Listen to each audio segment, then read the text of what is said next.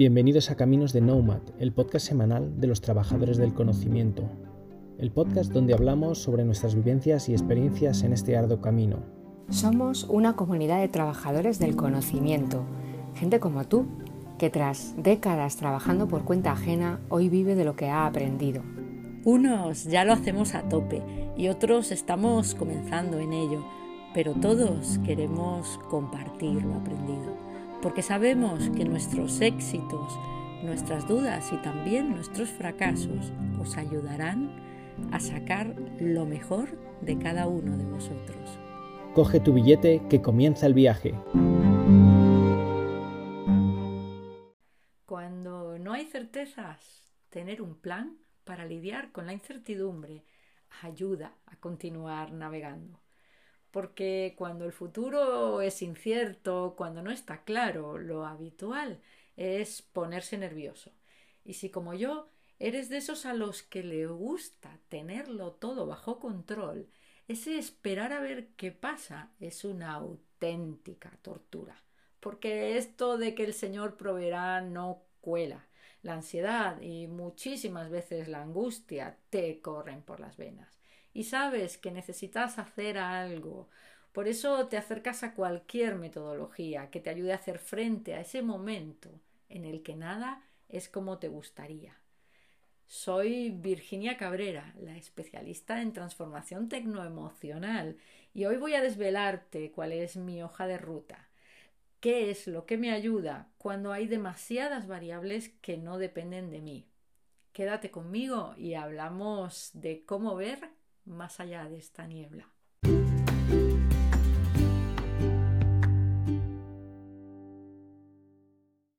Esperanza, según la Real Academia, es un vocablo con dos acepciones. Verás, la primera, en el cristianismo es, leo textualmente, virtud teologal por la que se espera que Dios otorgue los bienes que ha prometido pero también, y esta es la segunda, esperanza es un estado de ánimo que surge cuando se presenta como alcanzable aquello que se desea. Lo cierto es que esta primera acepción a mí me resulta absolutamente desesperante. Es algo así como una preparación para una decepción futura.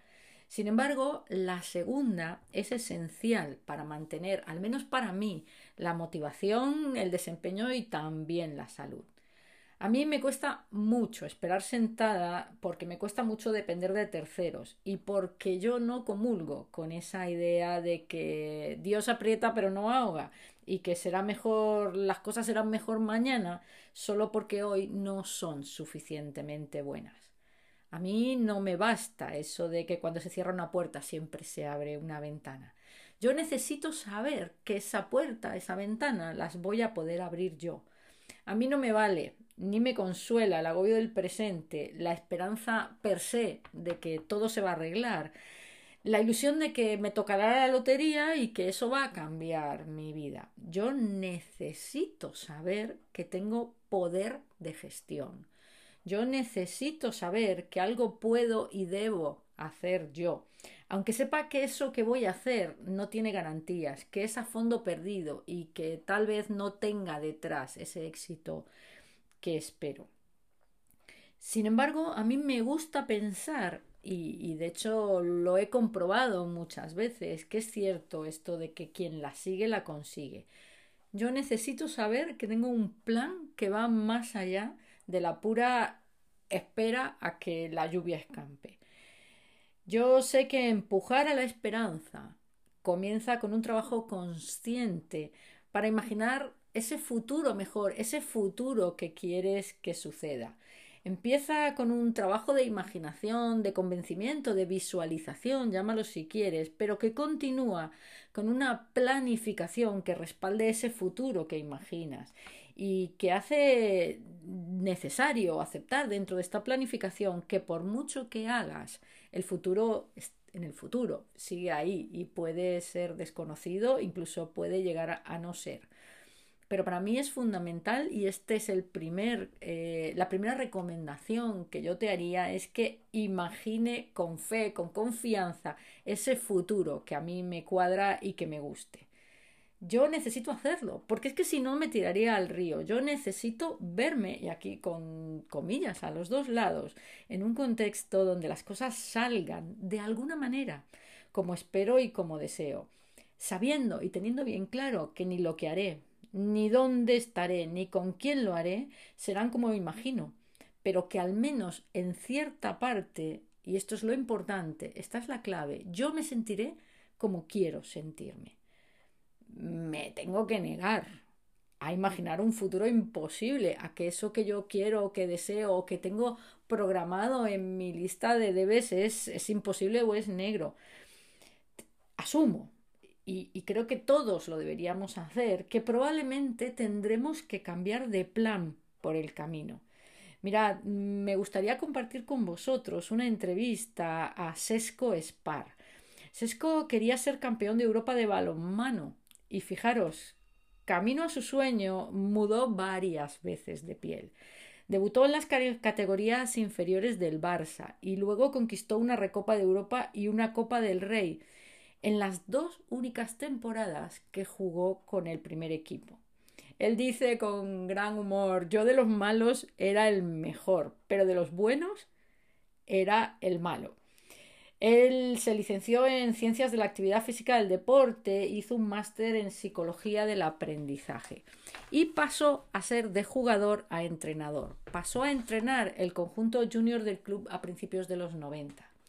Tras seis años dio el salto a la primera categoría del Barcelona como preparador físico y ayudante del entrenador Valero Rivera. Y acabó siendo su sucesor en el banquillo. En su primera temporada al frente del equipo conquistó al fin la Copa de Europa. Y dice, yo no cambié mi objetivo, lo que cambié fue mi vehículo. Te recomiendo que busques esta entrevista en Internet y que la escuches, porque no tiene desperdicio.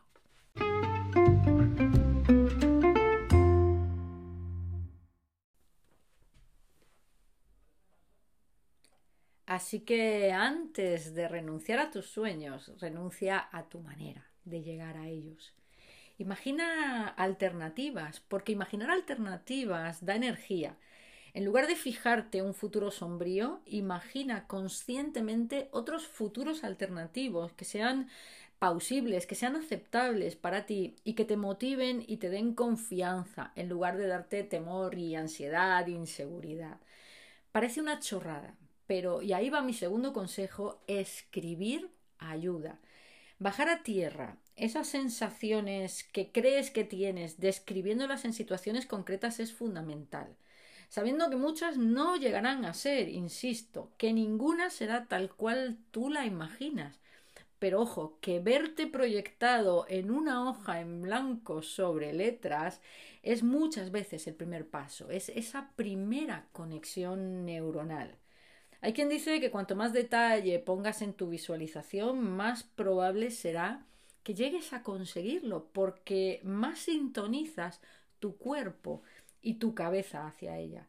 Imaginar, imagínalo todo, cómo sería tu día a día por la mañana, qué haces cuando te levantas, cómo son las conversaciones que tienes y con qué personas las tienes, a qué sitios vas, cómo te vistes, hasta pensar en cómo te vistes, en ese futuro que imaginas te ayuda porque contribuye desde ya estos pequeños detalles a darte seguridad, a darte confianza y también a buscar en tu interior todo eso que sabes que vas necesitando y que aún no tienes. Si no contrarrestas los temores que tu pepito grillo que siempre tiende a boicotearte tienes, estás muerto. Salvo milagro, estás fuera de juego. Hacer, hacer, es la clave. Yo no soy de las que piensan, ya os lo he dicho, que querer es poder. Sé, pero sí sé, que no querer es no poder, que el deseo solo no basta, que esta visualización solo no basta, que necesitas pruebas. Yo al menos necesito dar pasos hacia donde quiero, aunque sepa que ninguno de ellos me va a llevar al sitio, aunque sepa que estoy dando vueltas en círculo, incluso aunque sepa que a veces estoy dando pasos hacia atrás. Yo necesito dar pasos, pero también necesito ponerme objetivos, por muy inalcanzables y surrealistas que parezcan. Incluso a veces no se los cuento a nadie, porque me parecen tan subidos de tono que no me atrevo a contarlos a nadie. De hecho, sobre lo de contar, eso que dicen, no, cuenta para obligarte, ¿no? Yo creo que contar casi nunca ayuda, porque es muy difícil que otros sintonicen contigo en algo que a lo mejor está a 5 o a 10 años vista. Yo desde luego necesito una hoja de ruta, aunque sepa que esta hoja de ruta no me va a llevar a ningún sitio. Pero lo que sí que tengo claro, y esto me gustaría compartirlo en negrita, es que solo la acción vuelve probable aquello que imaginas. Sabiendo, y esto también lo tenemos que tener claro, que llevar las riendas del coche, llevar el volante del coche no garantiza que llegues al destino. Y aunque parezca contradictorio con, esto que te acabo de decir, creo que es necesario aprender a hacer las paces con el hecho de que no podemos controlar ni predecir el futuro, a pesar de que nuestra visualización sea muy detallada, nuestra voluntad muy decidida y nuestra hoja de ruta sea, al menos sobre el papel, claramente impecable. Porque, queridos, queridas, no es que el traspié sea bueno, yo no soy de las que piensan que es bueno fracasar, pero sabéis que el traspiés es inevitable. Hay que dejar de tenerle miedo Así que tenemos que aprender a convivir con las cosas que no salen como desean. Porque de otro modo nos quedamos quietos, nos quedamos en blanco, nos quedamos paralizados. Nos quedamos con este yo para evitar darme un golpe, yo casi que ni me levanto, ¿no? También es verdad que cuando no nos permitimos fracasar, acabamos ocultando nuestros errores y nuestros miedos. Oye, este qué vergüenza, no lo hago, qué van a pensar nos desmotivamos y abandonamos. Cuando no aprendemos a convivir con los momentos de fracaso, se nos instala en la cabeza este rollo de no funciona total, yo para qué lo voy a seguir intentando, ¿no? nos viene a, primera plana este síndrome del impostor del que hablaba Danae hace unos cuantos episodios. Pero lo peor es que nos culpabilizamos por eso. O culpabilizamos a los demás, que no sé lo que es peor, y hasta nos cabreamos con la gente, ¿no? Este no me hizo, este no me apoyó, este no me ayudó lo suficiente. Yo sé que cuesta, y a mí me cuesta la primera, pero hay que aprender a vivir con templanza, con una, una cualidad en desuso esos momentos, Valle. Esos momentos en los que no sucede nada o, o las cosas que suceden no son las que te gustaría que sucedieran. Y lo único que puedo decirte es que yo los aprovecho. Los aprovecho trascendiendo mi cabreo y mi, y mi baja forma y mi bajo momento energético para estudiar, para probar cosas nuevas o también para descansar o para relajarme aprendiendo a hacerlo sin comerme las uñas, para cargar las pilas, porque cuando llegue el momento pico las vas a necesitar. Y créeme que el momento pico llega yo me gusta recordarme una y otra vez que los rellanos en las escaleras se inventaron para poder subir muchos pisos. Otro ejercicio interesante es aprender a ver la oportunidad y el aprendizaje que se esconde detrás de las cosas en teoría y entre comillas que son malas para nosotros. Yo sé que has oído muchas veces eso de que el fracaso forma parte del proceso hacia el éxito. Pero eso no es verdad, no es verdad. El fracaso no es un ingrediente fundamental del éxito. Lo que sí es un ingrediente fundamental es el aprendizaje que seamos capaces de hacer eh, sobre el fracaso. Y esta sería, sería quizás la gran clave de mi hoja de ruta. Es cuando nada sucede como deseo, tengo que obligarme a buscar una moraleja, un aprendizaje, un algo que me haga pensar que por lo menos mereció la pena. Yo soy de las que piensan que el sufrimiento no tiene ningún sentido si no sacas partido de él. Aprender a sacar aprendizajes de, de, los malos momentos creo que es esencial, porque yo no sé lo que os pasa a vosotros, pero a mí rara vez las cosas me van rodadas, casi nunca me salen exactamente como yo he planeado.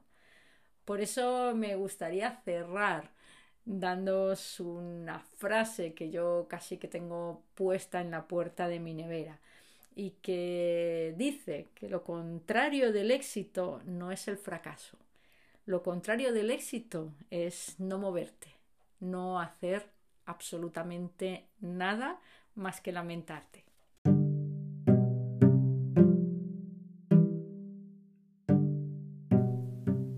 Y hasta aquí un nuevo capítulo de Caminos de Nomad, el podcast semanal de los trabajadores del conocimiento. Si te ha gustado, ya sabes, comparte y difunde conocimiento. Es gratis y sencillo. Comparte en tus redes sociales, danos un 10 en tu plataforma de podcasting favorita o casi mejor, envíaselo a quien creas que le puede ser de interés. Hasta la semana que viene y saludos digitales para todos.